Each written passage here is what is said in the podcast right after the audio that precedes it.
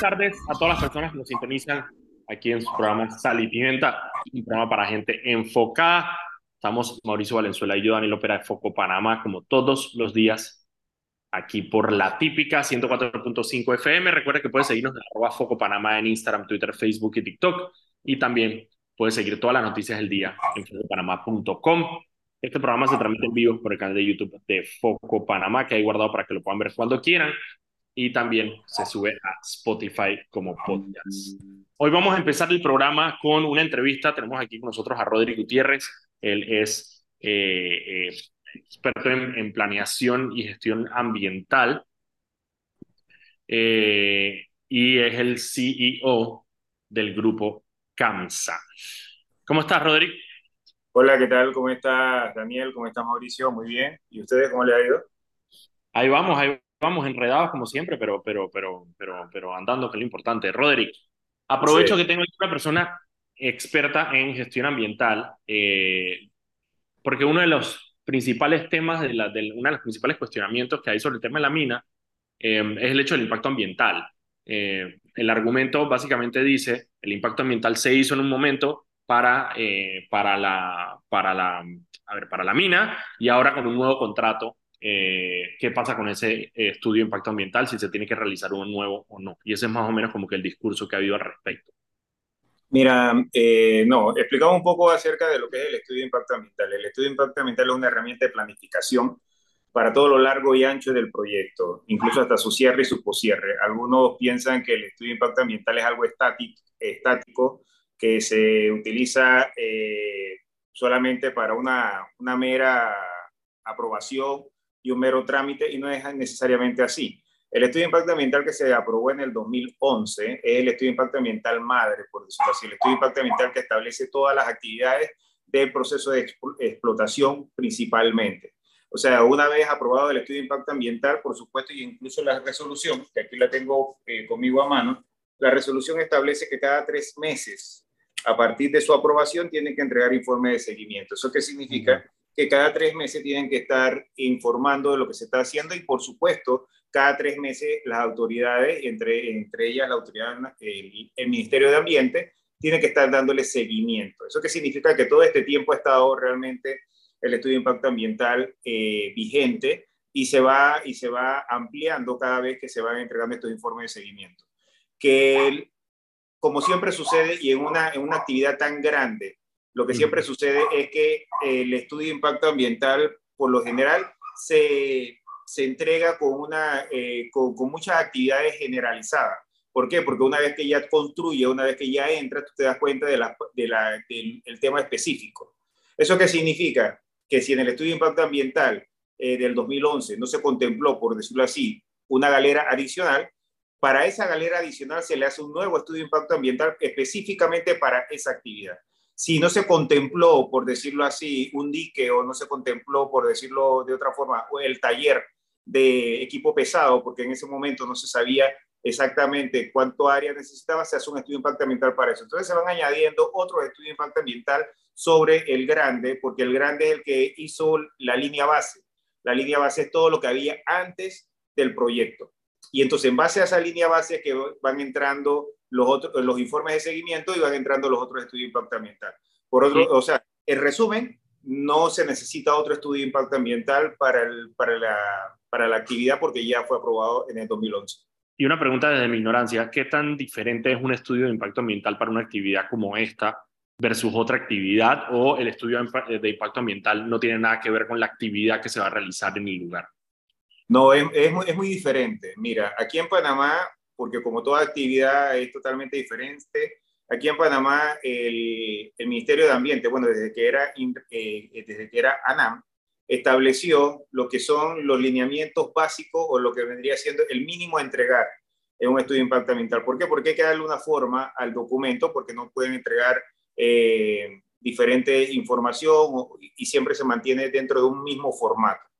Pero la diferencia con respecto a otros proyectos y la diferencia de esta categoría 3 con otros categoría 3 de otras actividades es que en estas, como involucra eh, varias, varias eh, como se dice, varias actividades al mismo tiempo, como en el caso del de el tema de explotación, el tema de, de manejo de equipo pesado, el tema de, el tema de la generación de, energía. En generación de energía, exactamente, es mucho más complejo que un estudio de impacto ambiental categoría 3 para otro proyecto, llámese una barriada, por decirlo así, o llámese una hidroeléctrica. Entonces, eh, por supuesto, necesita mucha más información.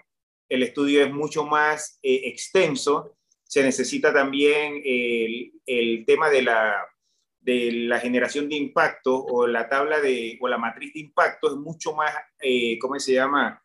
Más amplia, porque tú tienes que meter todas las actividades y a todas las actividades tú tienes que sacarle entonces cuáles van a ser los impactos negativos y positivos que va, a causar cada actividad. Entonces, si es un documento mucho más amplio, se necesitan, por supuesto, más, ¿cómo se llama?, colaboradores para hacerlo. incluso en este estudio de impacto ambiental, eh, que fue el primero de esa categoría eh, a esa magnitud, se necesitaron no solamente contratar consultores independientes, sino contratar empresas consultoras para realizar el estudio de impacto ambiental.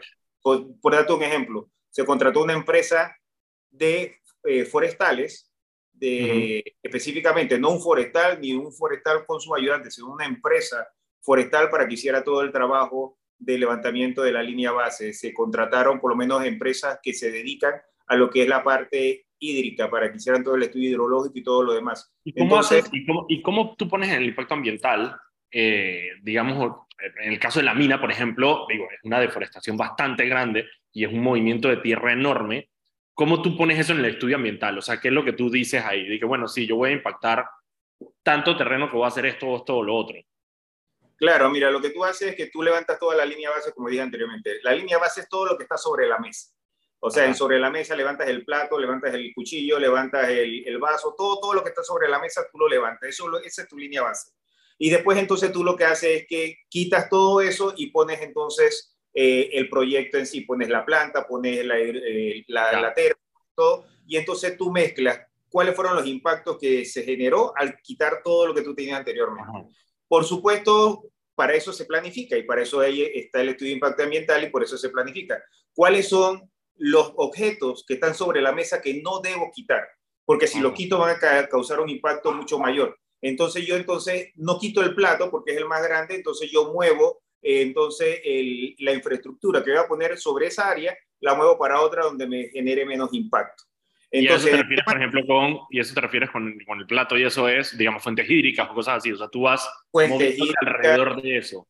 Montaña, fuentes hídricas, cobertura boscosa. Entonces, en la parte de cobertura boscosa, por supuesto, tú levantas entonces georreferenciado. Para eso entonces van los geólogos y van entonces las, las personas especialistas en sistema de información geográfica a levantar punto por punto, entonces, ¿dónde va a ir la planta? Entonces, la planta va a ir aquí y me va a llevar 5 hectáreas esas 5 hectáreas aquí no la puedo poner porque está muy cerca de una fuente hídrica, entonces la muevo. Entonces esa es la planificación que se va poniendo y no es como algunos creen que es que se devasta todo para entonces comenzar a, construir donde yo creo que me vaya mejor. No, Pero digamos, hay una realidad que, por ejemplo, hay uno que es inamovible, pienso yo, no sé, hay uno que es inamovible que es el Tajo, porque el Tajo es donde está el cobre, ¿no? El yacimiento, exactamente.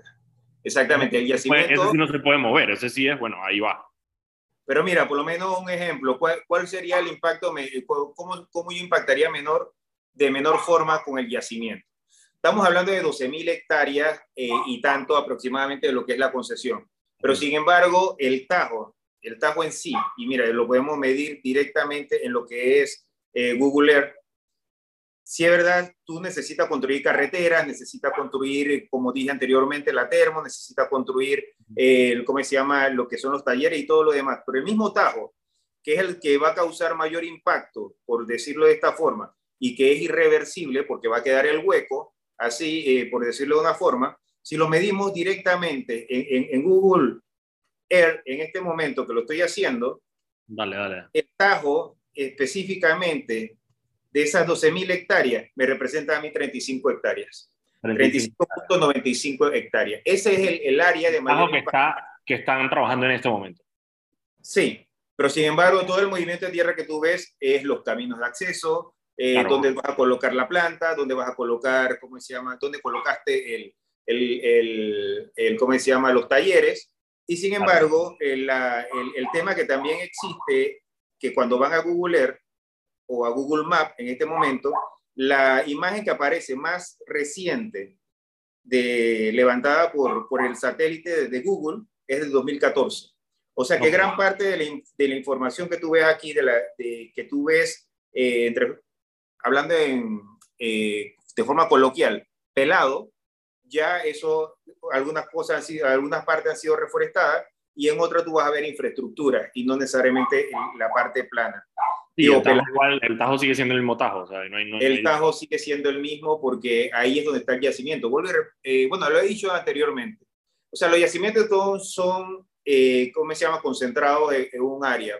O sea, el, por supuesto se toma la decisión en donde hay mayor concentración de mineral para que sea rentable. Yo no puedo ir a escarbar por todos lados por el simple hecho de que tengo 12.000 hectáreas, voy a escarbar las 12.000 hectáreas, no es así. En 12.000 hectáreas yo necesito 12.000 hectáreas para todas las infraestructuras que dije anteriormente, que muchas de ellas van a quedar eh, la, el edificio más las áreas verdes. Y en otras, como es el Tajo específicamente, sí ya yo necesito definir. Y por eso se hace la exploración por tanto tiempo.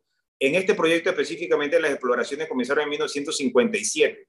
Me llegó un documento levantado de esa época en 1957. La mayoría de las exploraciones se hicieron en, la década de los 60. O sea que ya ellos saben exactamente dónde hay más, más material para que sea rentable. Sí, ahí es donde van, ahí es donde van a, ahí es donde se lo llevan.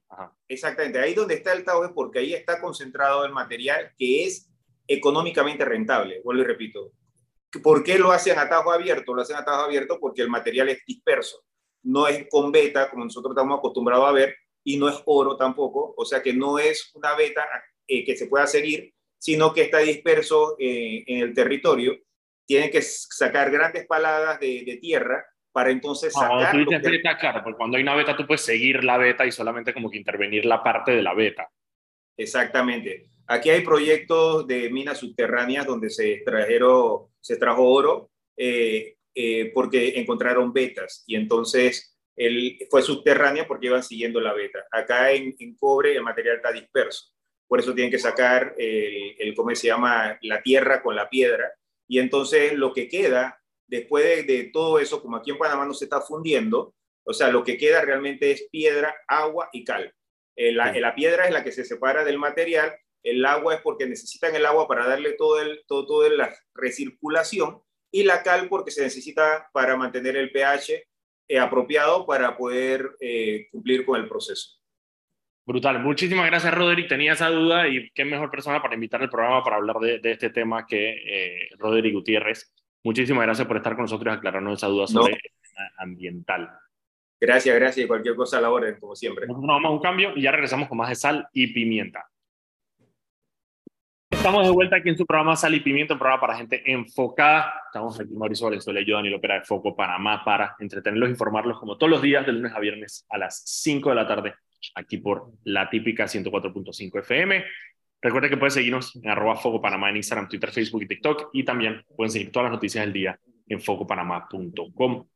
Este programa se transmite en vivo por el canal de YouTube de Foco Panamá. ¿Qué para Mauricio? ¿Ya está acá? Ya estoy aquí, estoy aquí, nunca, nunca de estar. Yo quiero, yo quiero pedirle disculpas a nuestra audiencia, distinguida audiencia de Foco. Eh, ¿Por qué pusiste? no le pidas disculpas por los extraterrestres, eso está muy pretty. porque yo soy un hombre de ciencia, yo soy un hombre que, que analiza las cosas bien, pero Mauricio, no, yo tengo un socio que no hace esas cosas. Entonces en Foco ponemos una noticia de un charlatán que apareció con dos vainas hechas en papel maché que dice que son extraterrestres y Mauricio no es cualquier no es cualquier charlatán es Jaime Maussan ¿ok? ese es uno de los eruditos de la ufología mexicana. no no ok yo te voy a decir, yo te voy a decir que los yo te voy a decir que los subimos únicamente como clickbait para generar interacción y generar ah, ni yo, que, era un extraterrestre, creo esa, creo esa porquería. creo que esa porquería era extraterrestre. Esa vaina parecían, parecían, parecían jelly loco, eso que venían cuando compraban de que tres Coca-Cola. Ay, la porquería. Una, parece... una vez yo pude regalar, a mi hermanito un bicho, un bicho igualito que metías en agua y se hacía grande, idéntico. El mejor que he visto es el que se parece al extraterrestre que aparece en la cara del man, del man en Men in Black, en Hombres de Negro. aparece exactamente igual. No, y no solo eso. ahora te voy a mandar un video para que cheques que unos franceses le hicieron un estudio a esa vaina, porque esto es de Perú, lo mandan hicieron ni que rayos X a la vaina, y efectivamente la vaina tiene huesos y toda vaina. Tiene huesos, tiene huesos.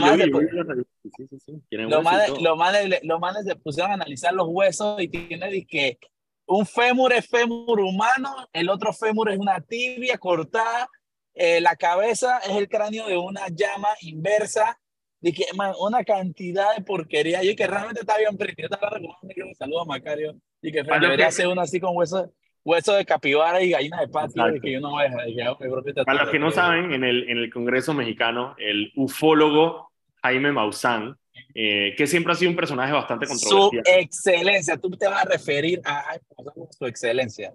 Está bien. El man eh, se fue al Congreso mexicano y presentó su excelencia, presentó dos eh, cuerpos momificados de lo que él asegura que son, no dijo, a ver, no dijo que son extraterrestres, lo que dijo es, estas cosas que están aquí fueron encontradas en Perú, tienen mil años de antigüedad, supuestamente basados en un estudio que hizo la, la Universidad La UNAM en México, y el ADN salió como... La, la, Universidad UNAM hizo un estudio de eso y dice que, que, él hizo carbono 14 ¿Qué mierda le hizo? Eso no puede ser cierto. no debe ser bullshit. ¿Por qué, la UNAM, ¿Por qué la UNAM no ha salido a desmentir esa vaina? Digo, porque o sea, un estudio de la UNAM tampoco se lo pueden hacer. Que un estudio, y sí, lo hicimos en la clase de laboratorio 1 de la UNAM, ¿sabes? O sea, tú puedes decir estudio de la UNAM, no quiere decir que sea un estudio hecho por. Podemos decir que, y que un estudio por el Salón de Biología, el sexto 3 de la Pablo Sánchez la Chorrera. Exacto, eso como decir. la, profesora, la, la, profesora Chani Dinora, saludos. Exactamente, exactamente. La profesora de biología. Exactamente. Es de como aquí que digan que no, un estudio realiza. Bueno, aquí, aquí sí pasa lo mismo con la vaina de la extinción de dominio.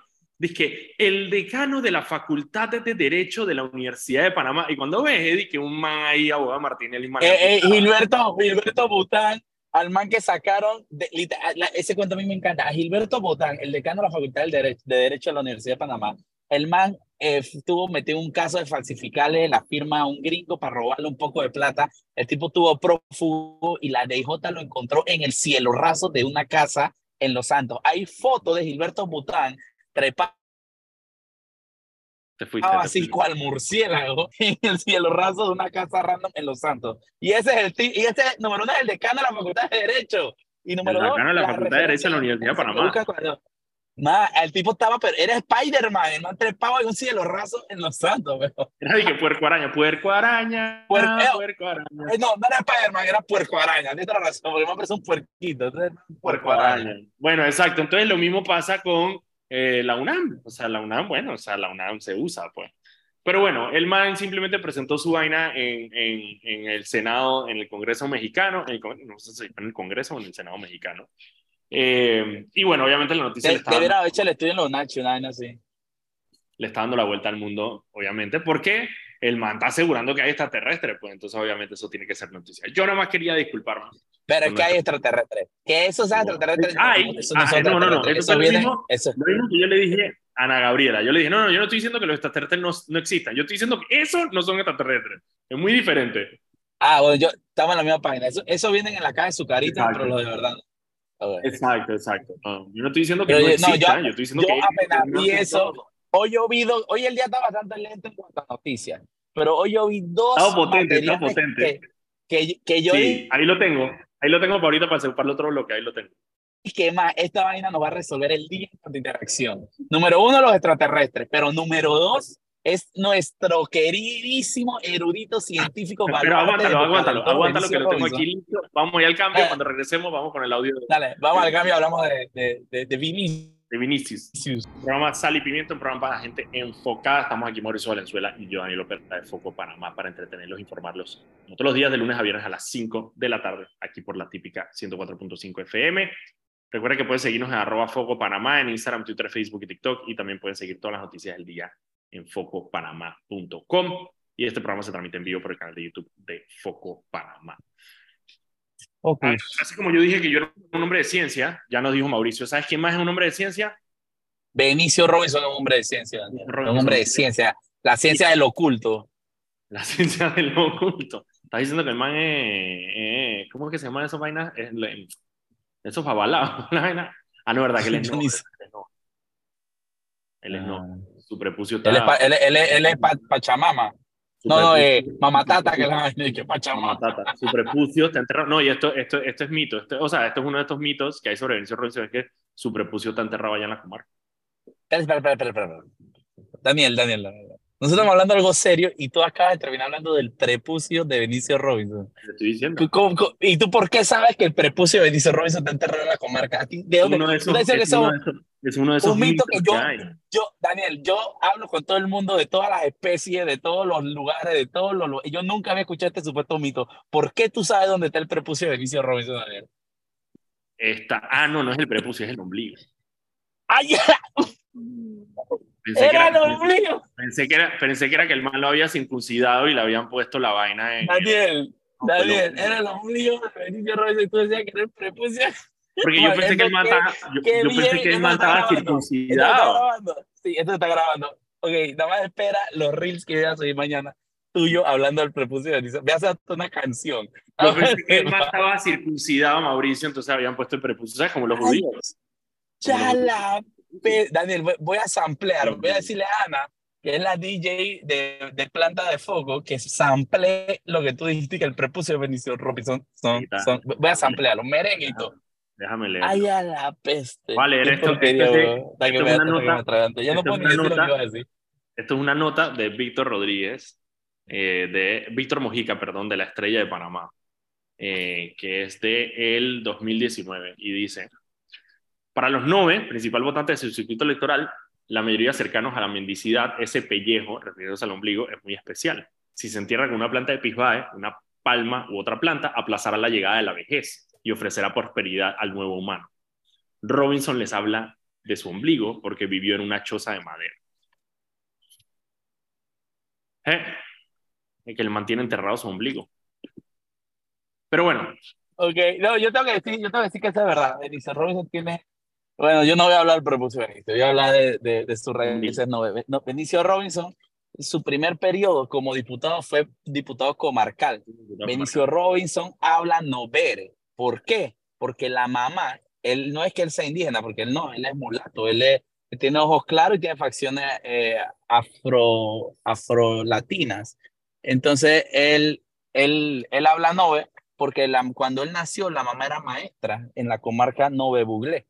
Entonces, eh, como los maestros se tienen que ir a vivir a esos lugares, ellos, ellos vivían allá y él creció allá. Él hasta la, creo que es como hasta la adultez, incluso él, tenía mucho contacto con la comarca eh, y por eso él habla novere.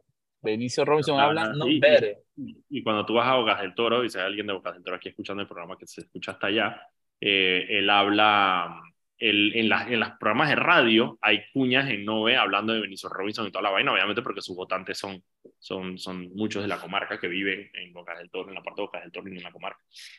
Pero bueno, Mauricio, hoy Benicio Robinson estaba hablando en la Comisión de Presupuesto porque el, eh, el Instituto de Meteorología, el Hidromet, fue a pedir unos créditos adicionales y Benicio aprovechó y dijo, yo estoy hablando con personas de ciencia voy a preguntarles sobre un tema que me tiene muy preocupado. Vamos a escuchar el audio de Benicio. Ni siquiera voy a tener que yo corregirlo porque la man de Hidromet le metió una parqueada, brother, de una sola. Yo no, mira que yo no, yo no terminé de escuchar, eh, yo, no yo no terminé de escuchar el, el, video porque yo me quedé en el momento en que el man empieza a hablar de que, de que, de que pero hablaba con tal propiedad Benicio Robinson de que, que el viernes va a temblar, señora. Me recordaba como a veces que yo estoy allá en la finca y me topo a los campesinos por allá y los mandan que, oh, mire, dicen que ese palo hace no sé qué, que cuando uno escucha un pájaro ese es que viene la muerte.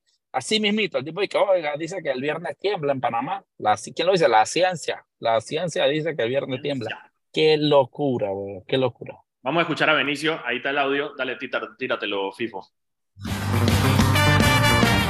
Científicamente están hablando de que este viernes, este viernes, eh, para Panamá se espera eh, tener un terremoto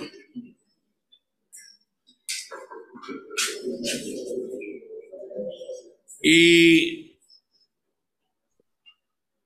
algunos han pronosticado el viernes un terremoto. ¿Me está escuchando las dos cosas? Científicamente, científicamente, algunos científicos, alguna gente ha dicho que Panamá va a tener eso en el país. Uno dice, y la gente tiene miedo de hablar lo que es la realidad, pero eso es lo que tenemos. Yo quiero saber que usted nos diga a nosotros qué pronóstico tiene la institución a nivel de Panamá y a nivel internacional sobre esos rumores que están dándose a nivel mundial y a nivel de nuestro país. Esa, esa es la única pregunta. Aquí algunos compañeros tienen miedo. Es cierto, nadie quiere que eso suceda, porque aquí solamente ha pasado un terremoto y ha sido en la provincia de Boca del Toro. ¿No es así? Así Entonces, nosotros sí hemos sufrido ya eso. Y sabemos lo que es doloroso eso que pase en Panamá o en cualquier parte del mundo. Pero como usted está aquí hoy, entonces no voy a irme sin hacerle esa pregunta. Bueno, muchas gracias, señor presidente. Mire, eh, vamos a separar los temas. El Instituto de Meteorología e Hidrología de Panamá no atiende los temas de sismología. Eso lo atiende el Instituto de Sismología de la Universidad de Panamá. Nosotros Nuestros pronósticos y nuestras alertas son con relación a eventos meteorológicos extremos. Llámese huracanes, frente frío. perdón, es, que le estoy armando de todo. Dicen sí. que, que, es un conjunto. Sí, no, no. ¿Me Entonces, eh, tal vez directamente usted tiene que estar también en comunicación con los otros estamentos. Claro, claro, todo está conectado. Mire, casualmente nosotros en el día de ayer, en la tarde, tuvimos una reunión con, con el licenciado Adelbar de la Rosa, el nuevo eh, jefe del SINAPROC, y el doctor Lucas, no me acuerdo el apellido, que es el director del Instituto de, del Instituto de Geociencia de la Universidad de Panamá. Mire, le digo con toda responsabilidad. Un sismo no se puede pronosticar. Un sismo no existe ninguna posibilidad de advertirlo. ¿Por qué? Porque esos son las capas que hay en, el, en, en las profundidades de la Tierra que al moverse liberan energía y esa energía hace que la Tierra tiemble. Entonces, como eso es una, una situación que no se puede medir, porque nosotros hacemos pronósticos de eventos porque tenemos posibilidades de medir, tenemos modelos, tenemos eh, muchas herramientas para hacer un pronóstico, pero en el caso de los sismos es imposible. Eh, eh, en el mundo entero eso es imposible. Usted sabe que, por ejemplo, en Estados Unidos hay la falla de San Andrés que atraviesa todos Los Ángeles y ellos están a expensas, claro, tienen muchísimos equipos que están midiendo cualquier movimiento, pero hacer una previsión y una alerta de, un sismo, eso se lo digo con toda responsabilidad, eso es imposible. Y ese tipo de, de face news, de información, eso es lo que le hace daño a, a, todo el mundo, porque le genera ansiedad, le genera inquietudes y eso no tiene, pero ni pie ni cabeza. Discúlpeme, pero ni pie ni cabeza. Llegará el viernes y usted me dará la razón. Habló. de todas maneras, no me deja de, de, aprovechar que usted está aquí eh, para ver en conjunto no solamente el sismo, sino ver lo que es tormenta científicamente están hablando de que... Daniel, yo no, Daniel, Daniel, Daniel, yo... Ahora, vale la pena, vale la pena solamente antes de que diga, antes de que digas algo, Mauricio, solamente vale la pena aclarar que a, lo que se refiere Benicio es que hubo un pastor, un pastor evangélico eh, que salió en un video diciendo que en Panamá iba a haber un sismo. Eso fue Ok, no, no, no, no, Daniel. Tú puedes decir que hay un pastor que está diciendo, pero él habló y que hay científicos y la ciencia está Ese señor es diputado de este país y aunque no nos guste, hay gente que le cree lo que sale por su hocico. Entonces, bastante gente. Entonces, qué responsabilidad tan grande y qué pena ajena tan grande. Dios mío. Que no, el man que Es que bueno, yo no solo le hablar el sismo, sí, porque es que ya el, el, para él es un fact. Ok, ahora plot twist, plot twist, plot twist. ¿Tú te imaginas que tiembla el viernes? ¿Quién aguanta Benicio? tiembla el viernes y Benicio for president. Escúchame, te digo. Benicio allá, allá la peste. Yo vivo, llevo a mis hijos para que Benicio y que le sube la cabeza para decir. Me voy a buscar el ombligo, me voy a buscar el ombligo de Benicio. Sí, yo voy, voy a emprender así como, ¿cómo se llama esa? La, la manga esa como One Piece. Voy a buscar el ombligo de Benicio. para que me bendiga. Así que nada más, para que estemos claros, Benicio una hueva, no sé ni dónde está parado, eh, los terremotos no se pueden predecir y obviamente el pastor que dijo esa vaina es un charlatán eh, que simplemente, porque el man ya había hecho otra predicción, ¿no? El, charla, el man ese, porque eso fue, ah, es que ya me acordé, el man dijo que iba a temblar el, me acuerdo si había dicho el 18. Y el día que el man lo dijo, que sacó el video de él diciéndolo, tembló, fue el temblor de ese día en la noche. Eh,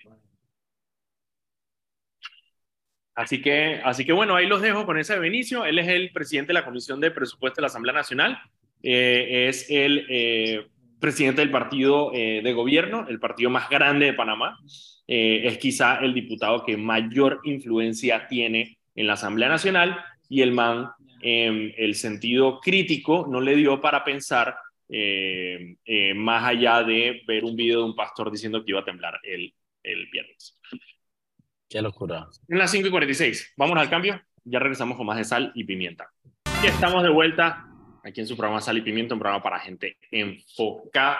Estamos aquí Mauricio Valenzuela y yo, Daniel Opera de Foco Panamá, para entretenerlos e informarlos como todos los días, de lunes a viernes a las 5 de la tarde, aquí por la típica 104.5 FM. Recuerden que pueden seguirnos en arroba Foco Panamá en Instagram, Twitter, Facebook y TikTok y también pueden seguir todas las noticias del día en focopanamá.com. Mauricio, el tema de la ley de transparencia que quiere impulsar el gobierno ha agarrado más fuerza su rechazo por dos personas claves. Uno, el procurador de la administración, eh, Rigoberto González Montenegro, mandó, eh, hoy fue a la Asamblea Nacional a la discusión de la ley y dijo, hey, dejen esa vaina como está, que la ley de transparencia actual funciona bien. ¿Podría ser mejor? Sí, pero lo que pretende hacer el gobierno no es mejorarla. Y la otra es que la Sociedad Interamericana de Prensa también se pronunció al respecto, mandó un comunicado donde pidió que al presidente Cortizo, al gobierno de Panamá, que retire el proyecto de la nueva ley de, transparencia porque considera que obstaculizará que periodistas y ciudadanos accesen a la información pública y porque blindará casos de corrupción en la administración pública.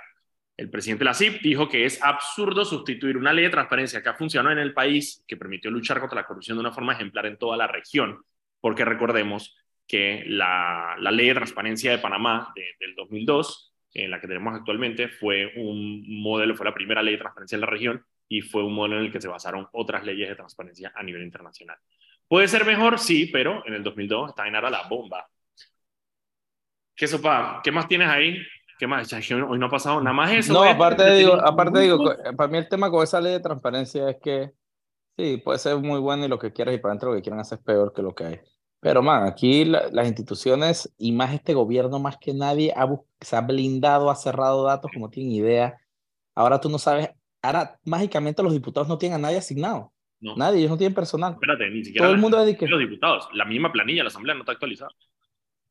Una, una verdadera porquería.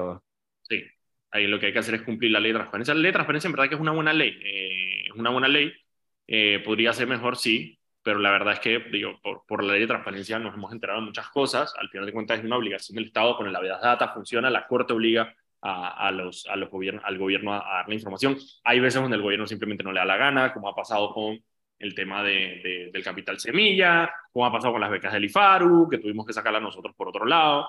Eh, pero ya, ah, bueno, otros, el tema de las vacunas, por ejemplo, tampoco dieron la información sobre el tema de los contratos de las vacunas, eh, pero em, hay otras donde sí ha dado resultado la presión para que liberen datos, como es el caso, por ejemplo, de los cupos de taxis, donde sí entonces la ATT, atendiendo una vez data de la Corte, liberó la información de todos los datos de los, de los cupos de taxi que tenía actualmente. Entonces, hey, funciona y algo fundamental, si se va a mejorar la ley de transparencia, no va a ser esta asamblea la que mejore la ley de transparencia. Eh, no hay manera. Eh, entonces también es un tema de y eso es lo que se tiene que mirar después el, el, el, gobierno y la asamblea, que es un tema de, también de, de, confianza. Es decir, tú pregúntale a, y las organizaciones sociales civiles están claritas cuando pidieron el retiro de la ley de transparencia y la razón es, hey, déjense el próximo gobierno, simplemente porque, bueno, siempre está la esperanza de que eh, podamos tener una mejor asamblea, pero es un tema de confianza. La gente no confía en esta asamblea para ni solucionar los problemas del país, ni para hacer cambios eh, fundamentales en la manera en que vivimos, porque no, o sea, bueno, ahí está Benicio Robinson, ¿sí me entiendes? O sea, eh, no confiamos en los actores que hay para tomar esas decisiones. lo que ha pasado con el contrato minero es un, un ejemplo, o sea, no ha habido, y yo sé que no ha llegado al segundo debate, hay que esperar para ver si llega al segundo debate, qué pasa, pero no, no, ha habido debate sobre el tema, ni siquiera en la comisión. En la, comisión se han dedicado a escuchar a la gente, a abrir las puertas para que todo el mundo hable, eh, pero no ha habido un debate sobre el tema de la minería. Y bueno, la gente espera que sea en la asamblea donde se den esos debates, pero ¿qué vas a decir? O sea, ¿quién va a debatir ahí? Tú dime. O sea, ¿quién, va, quién genuinamente tú dices en la asamblea, tú dices que, mm, qué bueno, un debate a favor versus en contra? O sea, Roberto Ábrego versus, yo qué sé, Juan Diego Vázquez o Silva. O sea, ¿Qué nivel de debate vamos a tener? Así que no confiamos. No confiamos. No confiamos. ¿Qué más? Ah, bueno, el. Nada, yo creo que ya por hoy. Sí, no, lo del, lo del, lo del tema, lo del tema de los, del helicóptero que se cayó en Coclecito. Eh, han encontrado dos de los cuerpos. Ayer hubo una confusión porque el Ministerio de Seguridad eh, envió a los medios un comunicado eh, que decía que no había sobrevivientes y luego mandó otro comunicado corrigiendo, diciendo que em, había encontrado dos cuerpos y eh, un tercer, una tercera persona se encontraba desaparecida. Eh, hoy Pino logró llegar al lugar, aparentemente, no sé exactamente dónde es el cuclicito, pero aparentemente está, el helicóptero está en un risco y eso hace muy difícil las labores de llegar al lugar del accidente. Ahí la pregunta que hay que hacer, y por eso ah, pusieron una junta eh, investigadora, porque hay varias preguntas sobre el accidente, sobre todo no sé si viste los detalles, pero el, el, accidente, el helicóptero dejó de transmitir como a las once y pico de la mañana, 11 y 45 de la mañana fue la última comunicación que se tiene en el helicóptero, y no fue sino hasta la tarde donde se le informó a la población de que el helicóptero estaba desaparecido. Eh, ok, pero que yo no veo eso tan irregular. Digo. No, el hecho de que no, no supiéramos nada, porque, porque, la, primera, la, primera, la primera información extraoficial que hubo era que el helicóptero había desaparecido, y eso fue en la, en la tarde. Eh, y resulta que desde las 11 de la mañana ya el Ministerio de Seguridad sabía que el helicóptero estaba desaparecido. Eh, hay otras, bueno, vamos a ver qué, qué, qué, qué saca la, la, la, Junta. Hay demasiada, demasiada información flotando eh, sobre, los, sobre lo que pudo haber pasado en este tipo de casos yo lo que le digo es, vamos a esperar la investigación, que eso es lo que pasa en todos lados del mundo, se espera la investigación para ver qué resultados da la investigación, porque hay mucha gente hablando para que si que si falta de mantenimiento, bueno, aprovechando esto políticamente también, ¿no? Que si falta de mantenimiento de los equipos, que no sé qué, que si no había mal tiempo, al final la investigación va a dar los resultados para saber qué fue lo que pasó con esto. Eh, pero sí, por ahora eso, eh, la tercera persona sigue eh, sin aparecer, ya sea la persona o su cuerpo, y el ministro Pino ya llegó hasta allá. Otra cosa que me pareció curiosidad, ¿sabes qué fue? Que alguien lo apuntó allá en Twitter. Que primero dieron sus condolencias en Twitter, por lo menos, eh, algunos políticos, Martín Torrijos, por ejemplo, antes que el presidente Cortizo. Eh, lo que me parece raro, simplemente el presidente Cortizo tenía que haber sabido muchísimo antes de que esta situación estaba sucediendo y él podía perfectamente no sé me pareció raro eso ¿sabes? Man, está, está por la tangente tangente. Da, escribí en Twitter no estuvo lento. Eso es lo que estoy diciendo. El equipo de comunicación de presidencia estuvo lento en en anunciar y bueno con la cagada con la con la trastada esa que hicieron de mandar un comunicado que decía eh, algo que no era. Son las 5 y 58 vamos a dejar el programa ahí. Nosotros nos vemos mañana jueves a las 5 de la tarde aquí en Sal y Pimienta. Hasta luego.